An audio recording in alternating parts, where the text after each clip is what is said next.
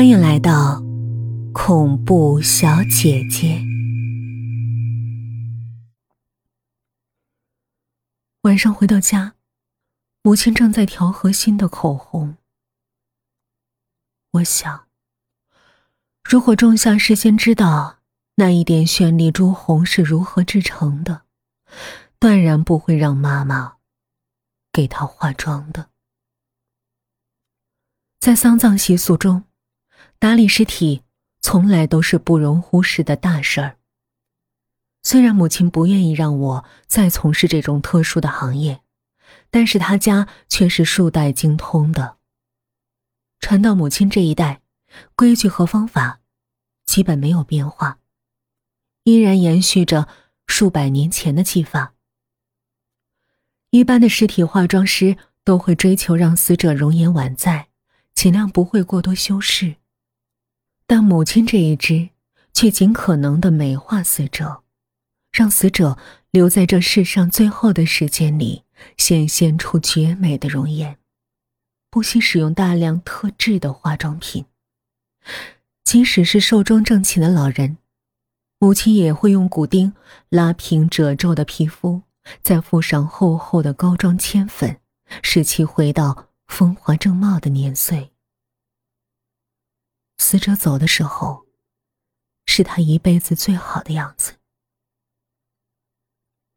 我在上了高中之后，渐渐的体会到了母亲的心境。她自我出生，就遭到了毁容。对于美，有着几乎病态的追求和渴望，于是就通过自己所从事的行业，尽可能的表现出来。我知道，在殡仪馆里。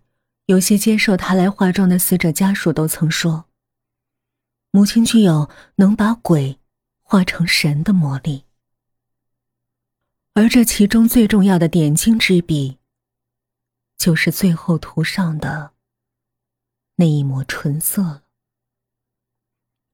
为了能让亡灵顺利的接受超度，最好的办法就是让死者沾染沟通生死的物品。所以，母亲所使用的内核唇彩，实际上是取自上一批死者的血而制作的。每画一次，就取一些血液，制成新的唇色，供下一次使用。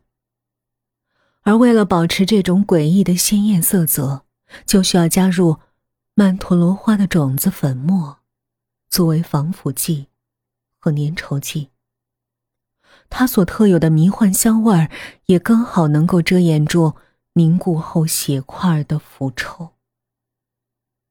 装扮死者所要用到的最重要的唇色，就是用这两种物质调和制成的。血液代表了地狱，而曼陀罗还有一个名字——曼陀罗花。和开红色在冥界的引路之花曼殊沙华相对，白色的开在天国的路上。因此，这盒小小的唇色也有着重大的宗教意义。不论死者是应该去地狱，还是天国，都可以得到指引。我坐在母亲身边看着他将凝固的血块和曼陀罗种子粉末调和在一起，搅拌的时候，甚至看到让生命沉默的漩涡，只觉得满心的难过。我说：“妈，你不该给那个女孩化妆。”母亲手停下来，回头问我。怎么了？然后又径自说：“我知道，给活人化死人的妆不好。可昨天那女孩，都急成什么样了？我，我不愿意她死，更不愿意让林安死。”我说着。悲伤再也忍不住，用手掩面，放声哭了起来。